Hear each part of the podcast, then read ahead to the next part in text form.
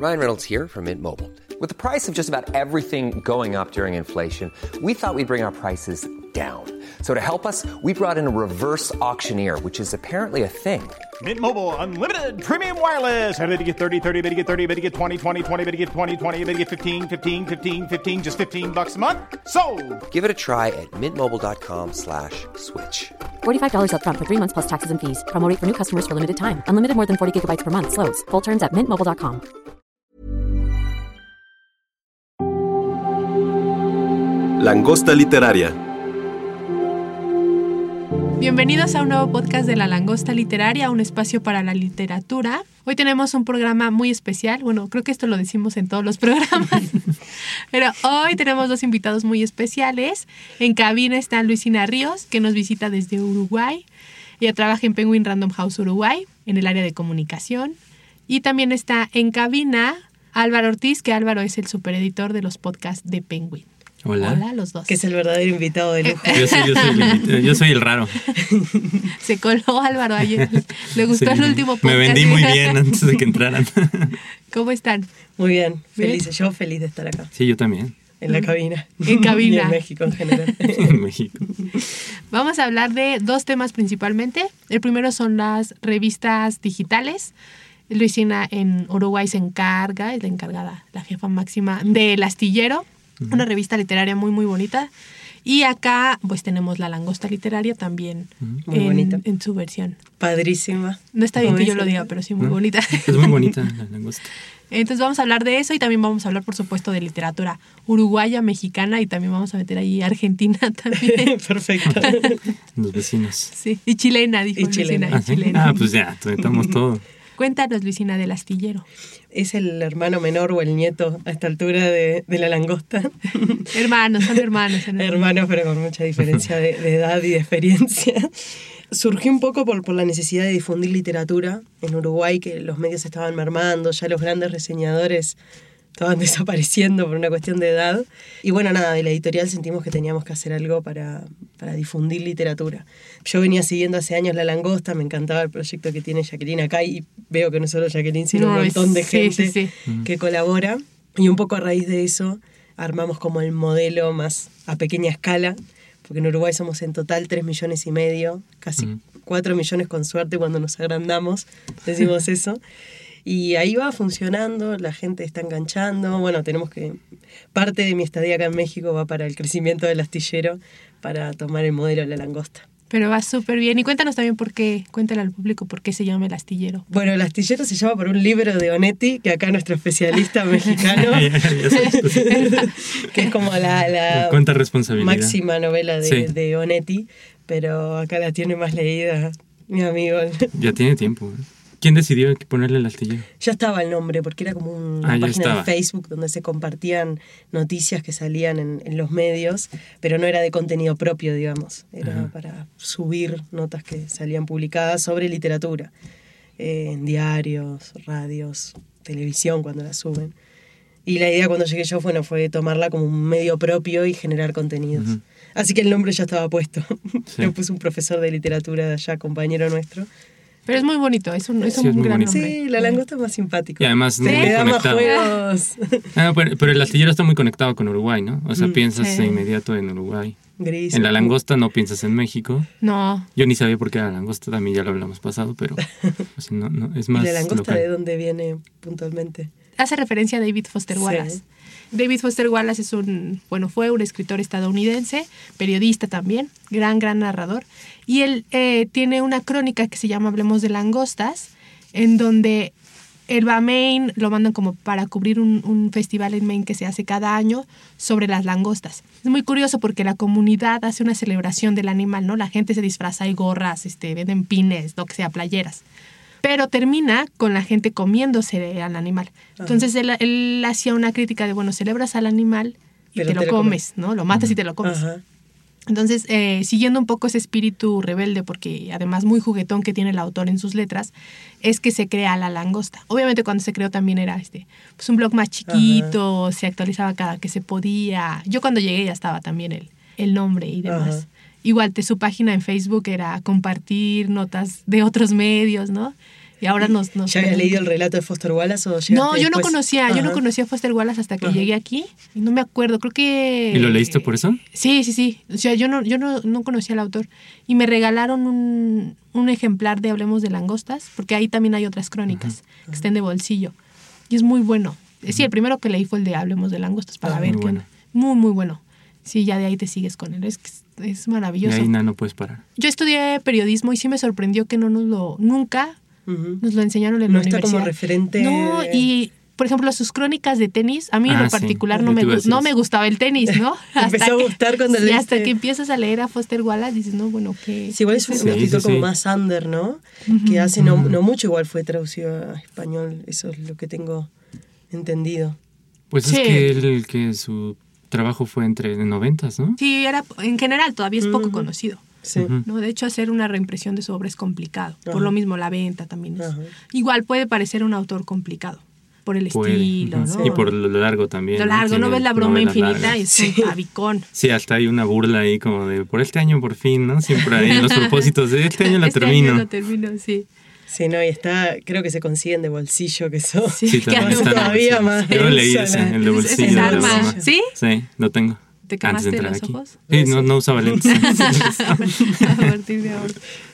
Pero sí, es un autor poco conocido. Obviamente no hace referencia a México, no la, la palabra langosta. De hecho, mucha gente nos ha puesto así este, memes de pronto de langostas, literal, de la, del Claro, animal. del- ¿no? del Este, animal que- Un día nos mandaron un mensaje a Facebook. Supongo que era en broma, pero se veía un poco raro el mensaje, preguntándonos como en cuánto conseguirían un kilo de langostas. Y todo, pues, señor, estamos vendiendo aquí. Langostas que leen. o sea, langostas que leen, ¿no?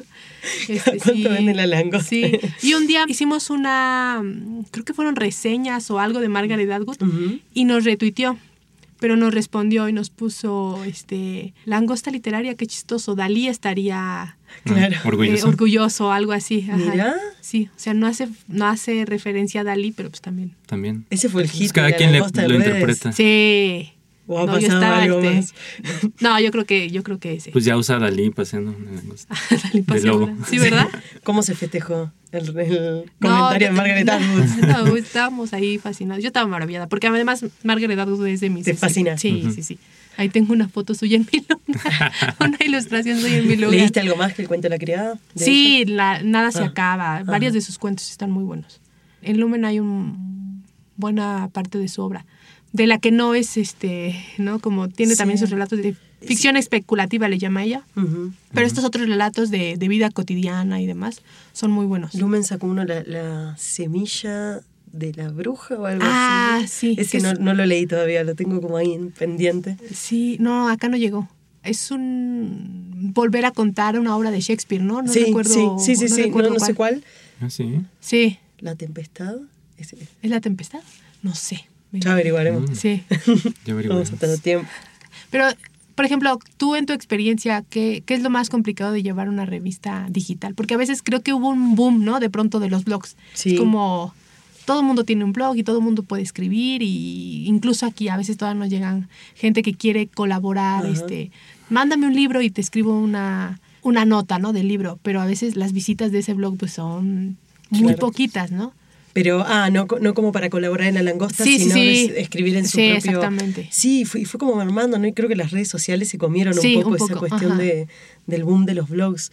Eh, a mí lo que más me, me cuesta es tener como una constancia de entrega de los colaboradores. Sí, sí, sí. Porque hay una planificación y todo, pero bueno, nada, contás con el tiempo de otro también, que no es un trabajo formal, digamos, sino todos lo hacemos un poco por placer. Entonces eso, llevar los- el, el timing de las entregas, cuando uno además en la editorial trabaja de un montón de otras cosas, Sí, ¿no? sí, no sí. es que... Y es que también, comparándolo con otras revistas digitales de otras cosas o con otros medios digitales que postean mil veces al día, pues es difícil sentir que tienes que llevar ese ritmo, ¿no? Claro. ¿De sí, de hecho no- nosotros en el astillero no lo llevamos, ese ritmo de todo No el tiempo, puede. todo es imposible. Pero a mí algo que me gusta mucho, de, que me gustó mucho cuando empecé a mirar la langosta, que creo que lo intenté replicar en el astillero, es eso del vínculo entre lectores. Sí. Que no es que te parás desde un punto de especialistas ni, ni reseñistas como profesionales, sino es entre lectores.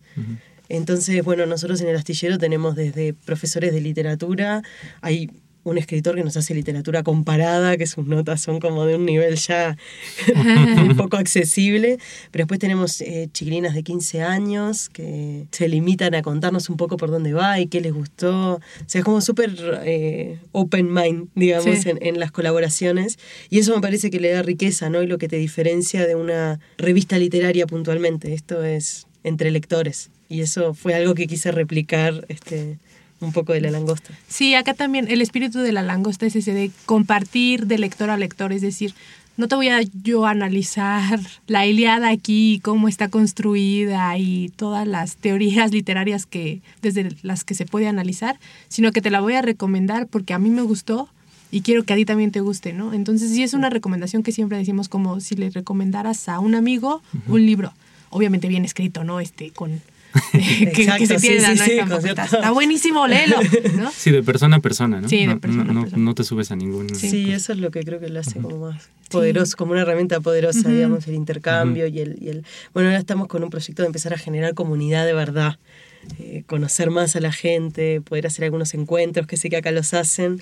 Este, este- ese es el proyecto, como generar más comunidad, digamos. Sí, sí, eso también ha sido importante acá. O sea, para la revista de la langosta, crear comunidad, ¿no? Entonces, lo que te contaba de, tenemos una posada cada año, así a fin de año, pues para conocer también a los colaboradores, que se sientan parte, porque tenemos distintos colaboradores. Están los internos, que son los redactores y editores, Que son un montón. que son un montón. Y están los colaboradores externos, ¿no? Gente que está en otras cosas, pero que nos ayudan hacer reseñas o otro tipo de textos. ¿Y e- ellos te proponen o normalmente tú A veces buscas? proponen, normalmente nosotros les mandamos las propuestas. Tenemos una junta cada dos meses en la que yo presento una serie de temas propuesta, todo es propuesta, ¿no? Siempre eso es muy importante. Y los editores y redactores nos da, me dan retroalimentación de qué puede ser o quién puede hacer qué texto, etcétera.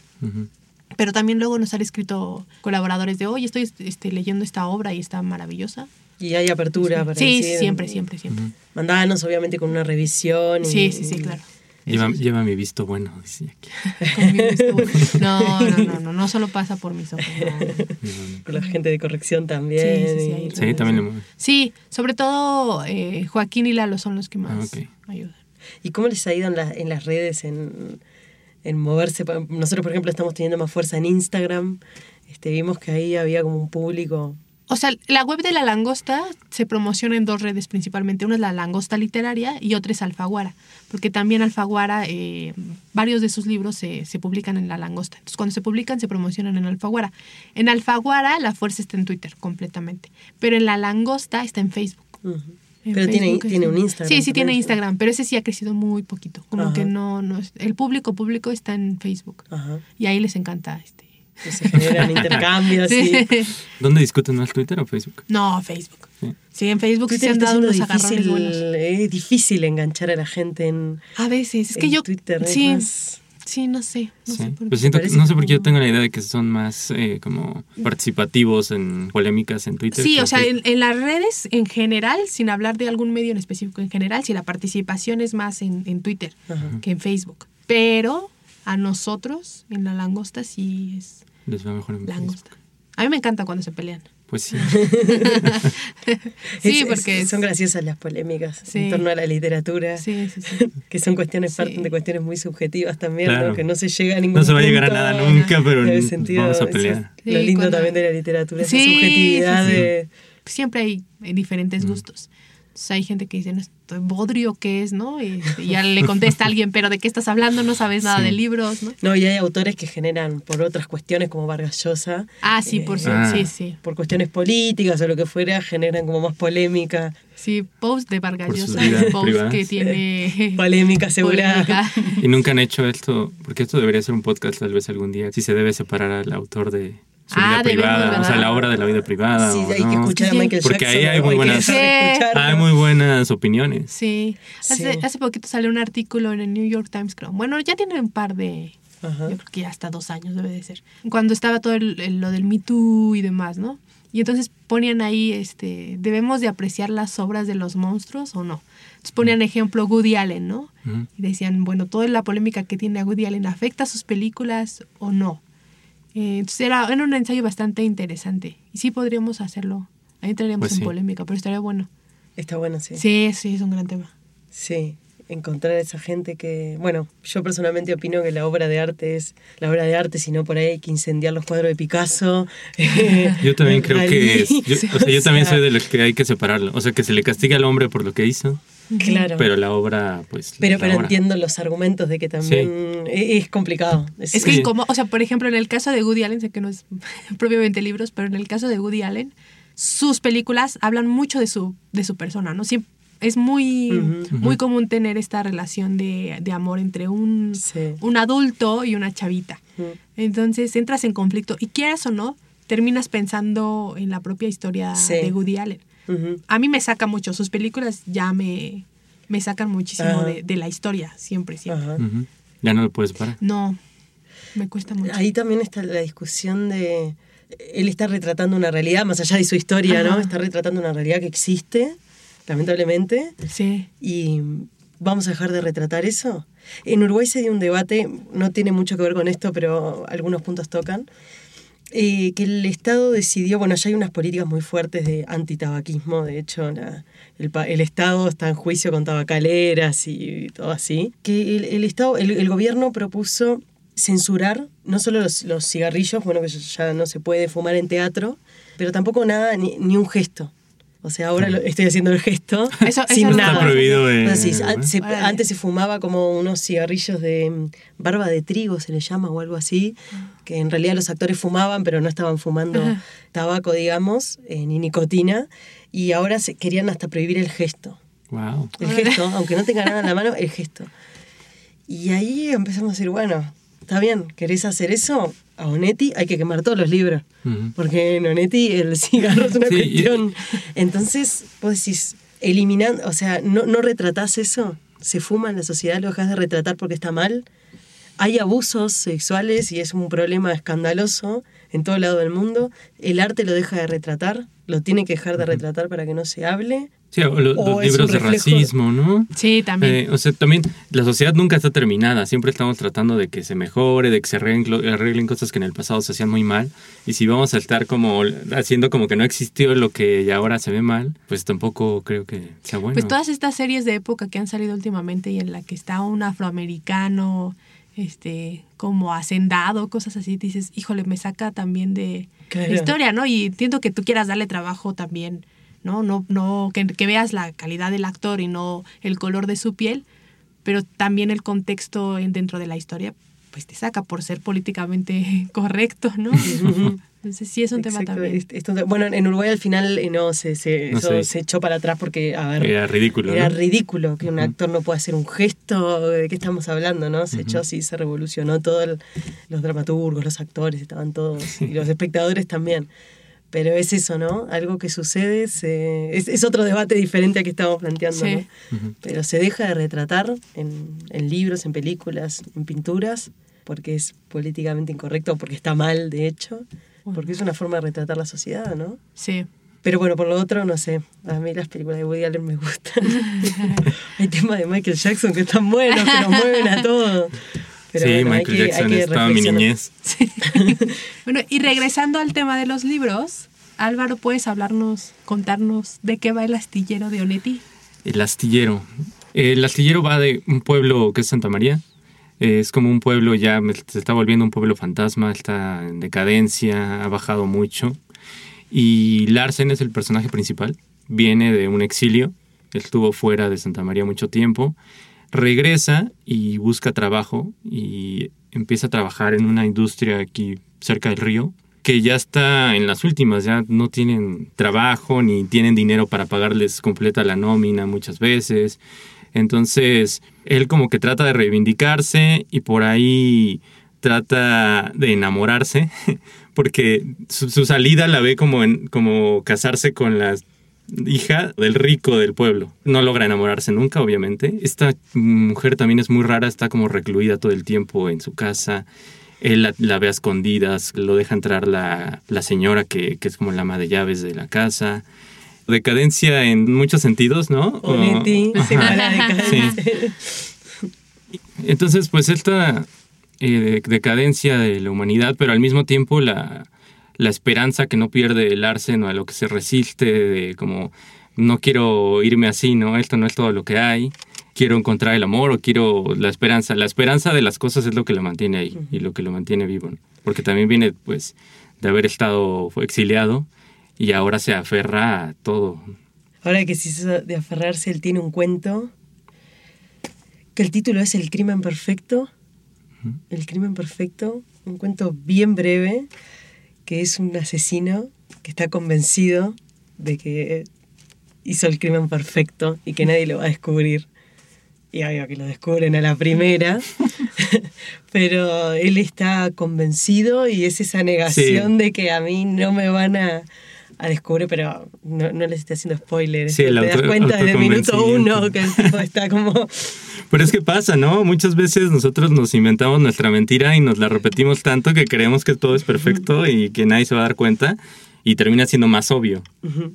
Aquí en México tenemos las obras de Onetti, los cuentos completos están en Alfaguara y eh, el astillero está en de bolsillo. Astillero de bolsillo.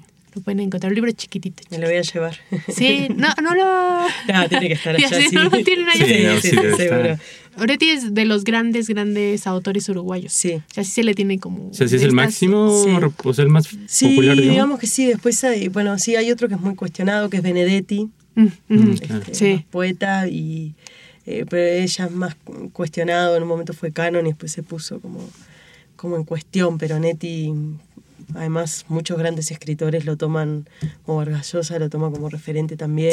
Sí, sí, sí. Y digamos que es el que, en solvencia literaria, el que se mantuvo bien arriba de, de los uruguayos. Sí, con Benedetti ocurre algo un poco curioso, ¿no? Como en redes sociales, por ejemplo, en Facebook sobre todo, se convirtió en estandarte de los adolescentes enamorados. Entonces eran... ¿Ah, sí? no, compartían...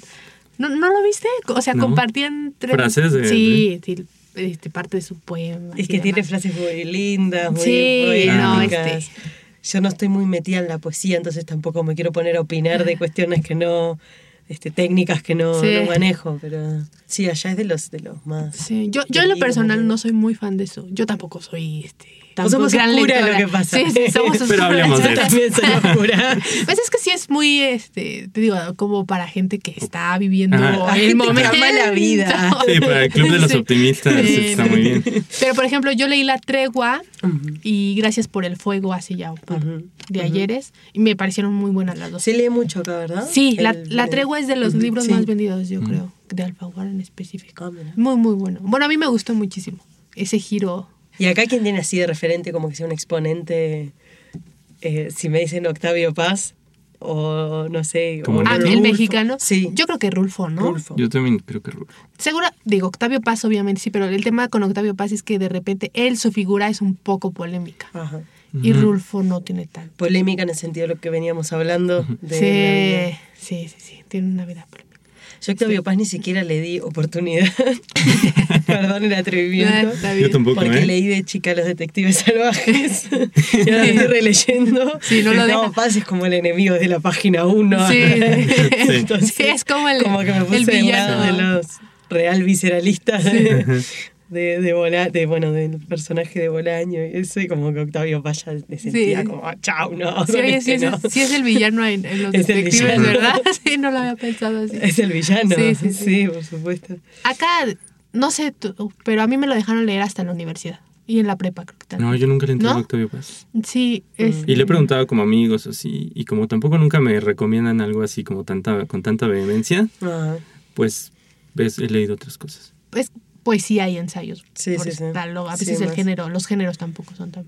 Y A bueno, Sí, no, a mí lo personal no me... No me gustó. No, y Rulfo sí es más respetado, ¿no? No, sí. Y es una figura también como Muy más nombrada sí, internacionalmente. ¿qué es lo que a ustedes más le, les mueve de Rulfo?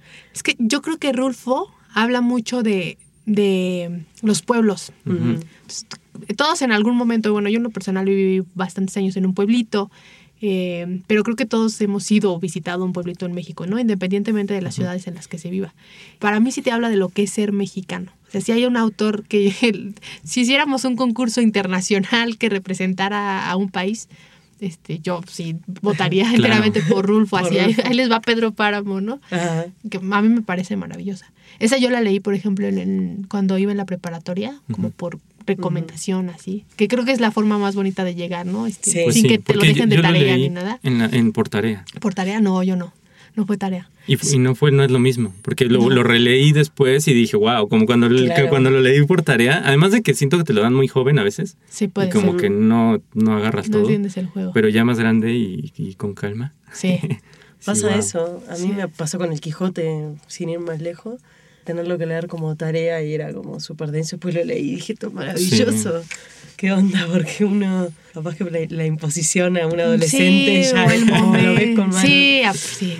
Sí. Y los cuentos de Rulfo yo no los leí todavía, los tengo como Ya no pendientes. Eh, tiene ese y otro. El gallo de oro. Sí, Sí. que siempre vienen todo, casi sí, todos juntos. sí, ¿no? siempre. Es Sí, ahí- solo es tiene esas. muy corto. sí, Ahí viene la librería unos packs que vienen de. Sí. Creo que me voy a llevar. Porque además el de Pedro Páramo lo leí en digital y lo quiero tener. Porque Sí, llévatelo que de aquí. que tener. Sí. En general, ¿cuál es la percepción, por ejemplo, de la literatura mexicana en Uruguay? Si hay percepción también. Uy, qué pregunta. ¿Qué onda? Estamos hablando en otro ¿Cuánta término. presión? No, no te puedo, es inviable que te responda eso. No, no, no sé qué decirte. No sé qué decirte. Te puedo decir personalmente, yo Sí, nunca personalmente. tuve un acercamiento muy grande a la literatura mexicana. Rulfo es lo que tenía leído, la verdad. Bueno, y, y algunas cuestiones que leí más de chica, como eh, Laura Esquivel, Ajá. eh, como para, para chocolate, chocolate. Esos, esas cuestiones de la adolescencia que son libros lindos igual para leer en ese momento.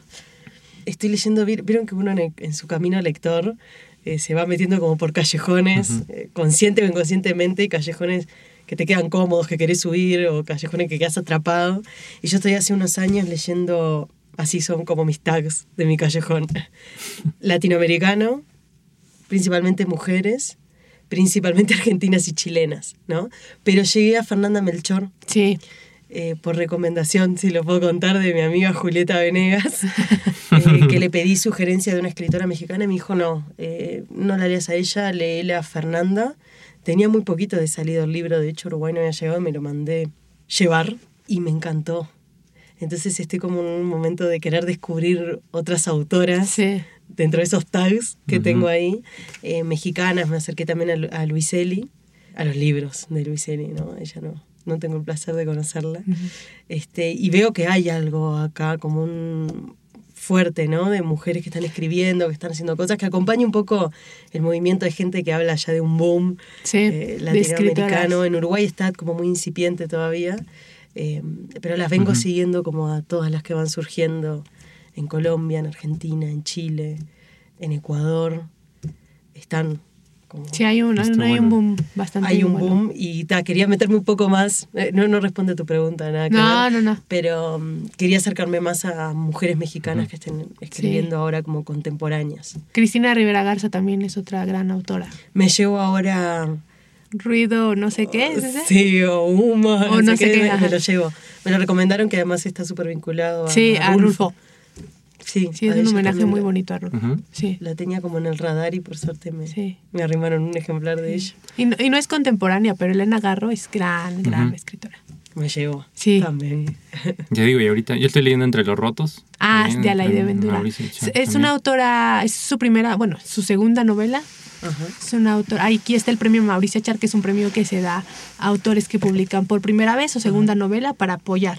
Este, y ganó ella el premio. primas, digamos, Sí, Exactamente. Ganó ella el premio y es una gozada. ¿Y de Es una historia familiar, este, contada, pero aparte es muy interesante Sí. porque lo cuenta desde un álbum de fotos. Entonces es muy, muy buena.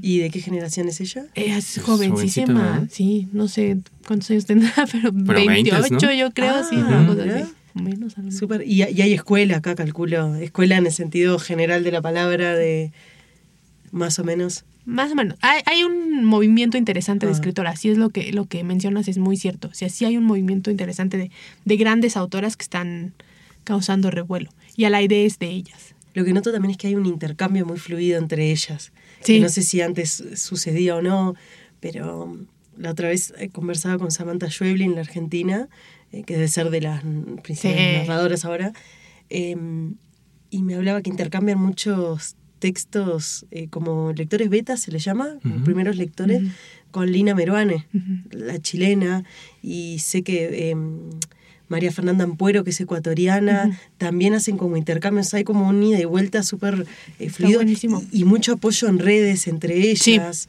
Entonces, eh, yo hay algunas que llego porque alguien, alguna otra tuitea, estoy con tal o estoy leyendo esto. o Como que se está dando ahí como una sinergia entre escritoras latinoamericanas. Y creo que hay un interés, o se está despertando el interés de nuevo de España o Europa en fijarse en, de En nuevo nuevo en en volver a Latinoamérica. Me parece Sí. porque hay muchos que están haciendo eh, llevando o sea haciendo ediciones europeas o traducciones por ahí que se está dando súper eso en Uruguay está muy incipiente todavía pero tenemos algunas escritoras a mí las que más me gustan están en Argentina y en Chile pero bueno de acá Fernanda la leí me gustó mucho y Valeria Luiseli también Sí. Te va- va- vamos a dar uno de Entre los rotos de Alaide. Yo creo que te va a gustar. Ujú. Oye, pero ah, yo quiero que me platiques más de Felisberto, ya que vienes de Uruguay. pero estoy segura que vos sabés más que yo de Feliberto No, me estabas contando ahorita fuera cosas de su la vida privada. de él. Si él era uno de los, un crítico allá, los, lo pone dentro del grupo de los raros, porque el tipo rompió todo en su generación. Eh, no sé si tuvo el reconocimiento debido en su momento, eso no lo sé. Eh, bueno, pero él era pianista también, y introvertido, medio loco. Y ya te digo que tuvo una historia de amor con que fue su pareja, con esta mujer, África de las Heras, eh, que si no me equivoco es española, si no me equivoco, y llegó a Uruguay como espía de la KGB. Qué maravilla. Y Órale. vivía con él. Tampoco creo que está muy documentado si él estaba al tanto de que ella era espía de la KGB. Vivían en un, yo tuve la oportunidad de ir increíble, en un edificio céntrico de Montevideo, eh, que tenía como una especie de, de cúpula y ahí tenían un, un monoambiente que tenía visión 360 de toda la ciudad. Ahora la visión 360 está toda distorsionada. Eh, sí, yo subí ahí, es impactante. Eh, eso como las rarezas de, de su historia, ¿no? Y después, bueno, ta, él, él metía todo esto medio fantástico en sus relatos. Eh, a mí es de los escritores uruguayos que más me... Y de hecho hay muchos escritores también que lo toman como referente, bueno, todas... Sí, yo había estas- visto. Sí. Ítalo Calvino, ¿no? Bueno, sí, Bueno, Cortázar y muchos. sí. Y de estas nuevas narradoras de las que estamos hablando, También. nuevas narradoras, o de esta de este boom como Sigue siendo narradoras, también hay referente. muchas que, que lo toman como, como referente. O sea que en su tiempo sí era exitoso o le- sí, sí tuvo como ese nivel de exposición. No sé, yo es- eso no lo sé, pero me, me parece que era tomado como un raro en su... No sé si de hecho no terminó medio en la pobreza, eso tendría que leerlo más. Pero... Pues, eh, por su obra se sentiría más como que, sí, como que, como que vivió en la pobreza. bueno, él era pianista y eso lo mecha mucho en sus... En sus cuentos. Tiene un cuento, no sé si lo leíste, es el del cocodrilo, Ujú. Que es un músico, te va a gustar si sos músico. es un músico que por cuestiones de la vida tiene que, por desventuras de la vida, eh, termina vendiendo medias y se dedica a vender medias. Pero eh, es este en el que va como de tour, ¿no? Y donde Sí. toca vende también al final. Sí, es muy bueno. Sí. Tiene como eso de, tiene como cuestiones de fantasía, pero son bien oscuros sus bueno, el balcón tiene también eso de, El de balcón. pers- de personificar elementos. ¿Viste? En el balcón, Sí. el, ban- el balcón, que es un balcón, Sí, sí. Tiene, tiene vida Tiene vida. propia. Es increíble lo que él... Y luego en el, el de las hortensias crea muñecas que las viste como su, su mujer y a su mujer ya no la pela, pero cuida las muñecas. Ya la sortencia fue la pesadilla de, Sí, sí, de sí. mi niñez. Con cuentos de Horacio Quiroga, que no sé si lo, Sí, lo conocen, que también son... Sí. Sí, los cuentos de Quiroga, sí. Este, pero Feliberto también va a eso de la extrañeza de lo cotidiano, ¿viste? Porque sus historias son súper cotidianas, pero con esos elementos. Sí, que parece que no hay gran historia, pero al final te. Pero de repente te mete algo Ajá. que vos decís. A mí me pasa mucho con Mariana Enríquez, no sé si la tienen leída la Argentina, cuenti- más bien cuentista ahora, sacó una novela, tiene novelas también. Eh, ¿Qué hace eso, no? Es como, lo que ella hace es como una especie de terror urbano. Entonces, nada, es realismo y de repente un elemento que te distorsiona todo. Y es, eh, creo que Feliberto hace, Sí, eso es por ahí. va por ahí. Muy Buenísimo. bien. Tenemos un montón de lecturas pendientes, entonces pues vámonos a leer. Sí, muchas, gracias. Gracias, Gracias por todo. Gracias, Álvaro. De nada. Y gracias a todos por escucharnos. Nos escuchamos dentro de 15 días con un nuevo podcast de La Langosta Literaria. Hasta la próxima. Búscanos en nuestras redes sociales, Twitter, arroba langosta-lit, Instagram y Facebook, Langosta Literaria, y en YouTube, Me Gusta Leer México.